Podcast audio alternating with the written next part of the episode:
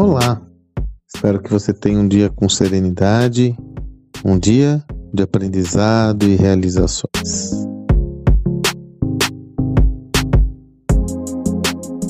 É natural que a gente tenha uma visão de muita valorização da eficiência operacional nos negócios. Isso acontece porque as nossas relações corporativas, como eu já compartilhei com vocês há muito tempo, sempre foram muito estruturadas, tendo como base a eficiência operacional nos negócios, num mundo de muito maior previsibilidade e estabilidade. Porém, quando nós nos deparamos com um contexto de maior complexidade, as decisões eficientes operacionais podem ter um fundo claro de excelência no que tange a maior alocação possível dos recursos e maior produtividade possível. Porém, não necessariamente são as melhores decisões ou as mais indicadas de acordo com cada caso. Ontem eu fiz um post no meu Instagram acerca de um tema que me chamou a atenção e eu confesso a vocês que eu não tinha tido contato com essa notícia.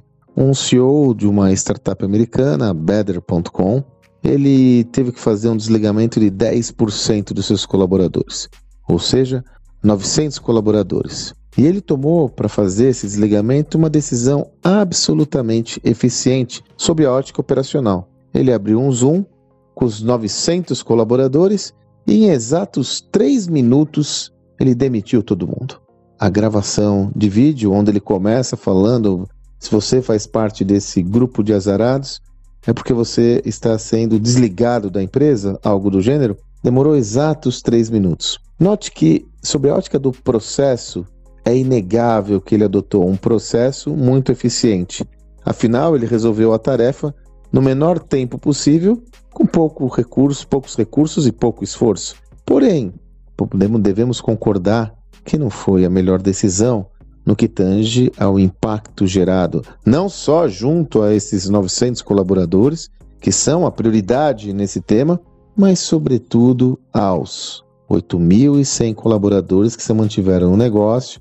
Imagine a percepção de valor que esses indivíduos vão ter ao observar os seus colegas serem tratados dessa forma e também junto à repercussão negativa que esse caso causou ao mundo todo.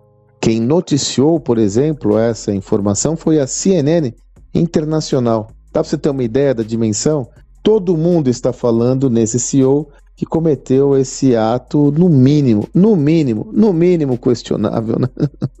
no mínimo de muito mau gosto, muito pouca sensibilidade. Seguramente ele pensou sobre a ótica processual.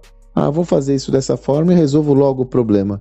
Mas inegavelmente ele não considerou o impacto dessa decisão para a vida das pessoas e, como consequência, para o seu negócio. O ônus reputacional gerado por uma atitude como essa, de longe, de longe, destrói todo o valor que ele almejou criar sob a ótica da eficiência operacional. Isso é só um exemplo, mas via de regra, vocês devem se recordar de um tema que surgiu uma das nossas imersões, quando um dos participantes falou: Puxa, uma pessoa da minha equipe tomou a melhor decisão possível sob a ótica da eficiência operacional, mas ela não pensou no cliente. Então, é mais natural do que nós imaginamos o risco gerado por colocar na frente da decisão a eficiência operacional em detrimento de uma reflexão mais abrangente do negócio. Não caia nessa armadilha.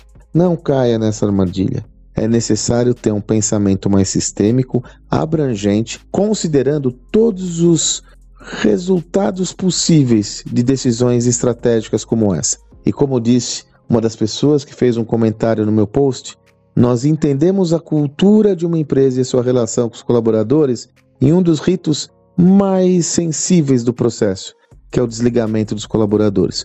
Como uma empresa desliga seus colaboradores, diz muito respeito de como uma empresa cuida dos seus colaboradores.